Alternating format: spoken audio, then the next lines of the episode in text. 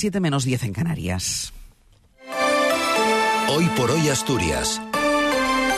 Ángel Fabián. Buenos días. Los viajeros del primer tren Albia de hoy a Madrid viajan por carretera hasta León por una avería en el tren que no pudo salir esta mañana de Gijón. Barbón justifica la macroconsejería en la necesidad de dar cultura mayor rango y crea una viceconsejería de derechos sociales. El gobierno ve próxima una solución al conflicto de las ITV. Además, hoy está nuboso y tenemos 4 grados en Oviedo y Cangas de Onís, 6 en Gijón y en Avilés, 5 en Mieres y en Langreo, 7 en Llanes y 13 en Luarca. Hoy estará nuboso o cubierto, con lluvia y chubascos por la mañana y al final del día con apertura de claros y precipitaciones menos frecuentes o sin ellas durante las horas centrales. Temperaturas máximas en descenso en el extremo sur, con pocos cambios en el interior, y en ascenso en el litoral, viento flojo de componente sur, aumentando a moderado en el oeste, donde no se descartan rachas muy fuertes a últimas horas del día. Mañana se van a generalizar las lluvias, aunque serán débiles, con algún chubasco. Tendremos además viento fuerte, viento del sur. El viernes las lluvias se concentrarán en la tarde y bajará la cota de nieve hasta los 1.400 metros. Martín Valle nos acompaña en la técnica. Mes del crucero en azul marino. Ahora el mejor precio con hasta 10% de descuento. Resérvalo por solo 50 euros y sin gastos de cancelación. Y además, niños gratis. Reserva hasta el 28 de febrero en agencias Viajes Eroski o Azul Marino. Y este mes, pon rumbo a tu crucero soñado. Las 8 menos 8 minutos de la mañana. Los viajeros del primer tren Albia de esta mañana a Madrid por carretera hasta León. El tren tendría que haber salido de Gijón a las 6 y 28 minutos, media hora más tarde de Oviedo. Sin embargo, no pudo arrancar esta mañana por una avería, con lo cual se ha decidido llevar a los viajeros por carretera hasta León, donde deben tomar otro tren con destino a Madrid. El presidente Adrián Barbón reforzará derechos sociales con una viceconsejería que dirigirá eh, dentro de ese área dentro de la macroconsejería de derechos sociales, cultura, política lingüística y deportes. Lo ha revelado el presidente al explicar el cambio en la estructura de gobierno que eleva al rango de Consejería a Cultura y deja fuera del Ejecutivo a la hasta ahora consejera de Derechos Sociales, Melania Álvarez. Barbón justificó la unión de competencias tan aparentemente dispares en la necesidad de agruparlas y no incrementar el número de consejerías. Barbón dice que se cumple así el pacto de gobierno con Izquierda Unida. Es una decisión del presidente. El acuerdo de gobierno se basa en un número, en unos principios políticos y objetivos políticos y, desde luego, se basa en un reparto de competencias, no en una estructura. Es decir, nosotros no firmamos una estructura de gobierno, firmamos el número de consejerías. Dijimos muy claro, y este fue el acuerdo, y en ningún momento Izquierda Unida me ha planteado modificarlo, que fueran diez consejerías y que una de ellas sería para Izquierda Unida convocatoria por Asturias.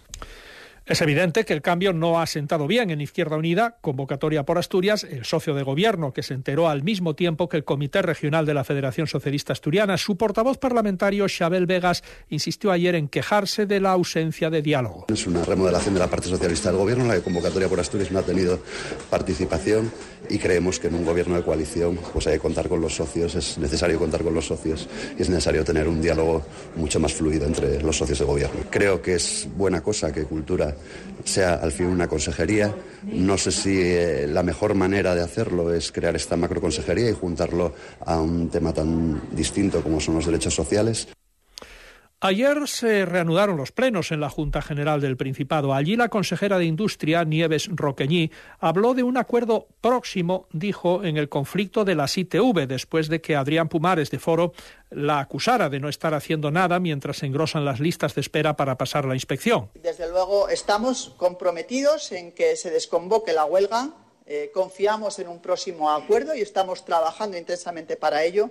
Y no tenga duda que una vez desconvocada pondremos en marcha un plan de choque en el que ya estamos trabajando, que estamos diseñando para poder recuperar la normalidad del servicio. En torno al 6% de los jóvenes matriculados en la Universidad de Oviedo cambian de carrera en el transcurso de sus estudios. Es un porcentaje que no preocupa demasiado al rector Ignacio Villaverde, que considera que no es alarmante. Lo atribuye al proceso de maduración de decisiones que se toman con apenas 17 o 18 años. En todo caso, la Universidad y la Consejería de Educación trabajan en conseguir que los jóvenes hagan su elección con la mejor información posible. El rector cree que hay que observar con normalidad que algunos jóvenes tengan la posibilidad de rectificar durante su itinerario en la universidad. No es un problema de acierto, es que uno tiene que encontrar su camino, ¿no? Y a veces eso requiere un tiempo y una maduración. Y yo lo veo como algo eh, natural y que además, afortunadamente, las familias se pueden permitir, la universidad pública es una universidad eh, muy asequible desde el punto de vista económico y que no, no grava económicamente esas decisiones que, insisto, son procesos de maduración que en un caso pueden ir muy rápido y en otros, en cambio, pueden ir más despacio. Villaverde asistió ayer a la inauguración en Oviedo de las jornadas de orientación universitaria organizadas por la universidad.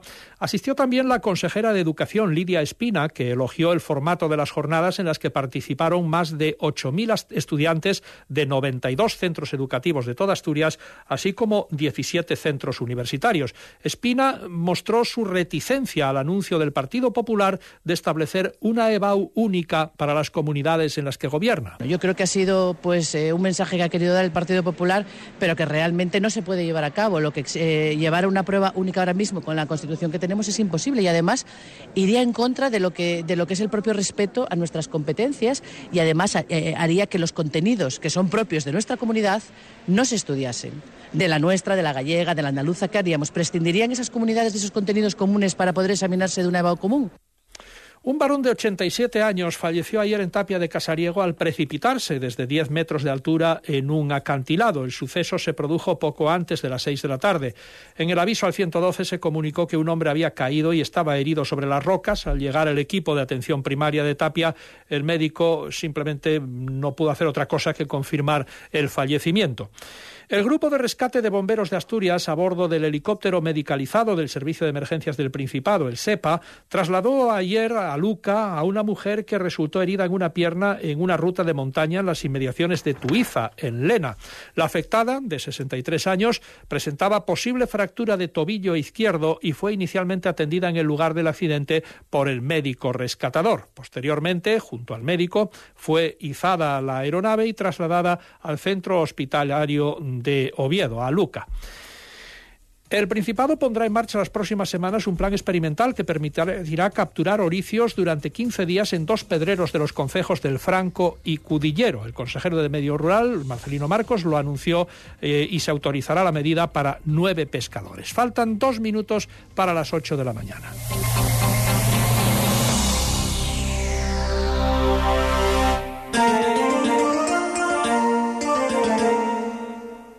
Cadena Ser, Gijón. Mira pa' ahí. Pa' ahí. No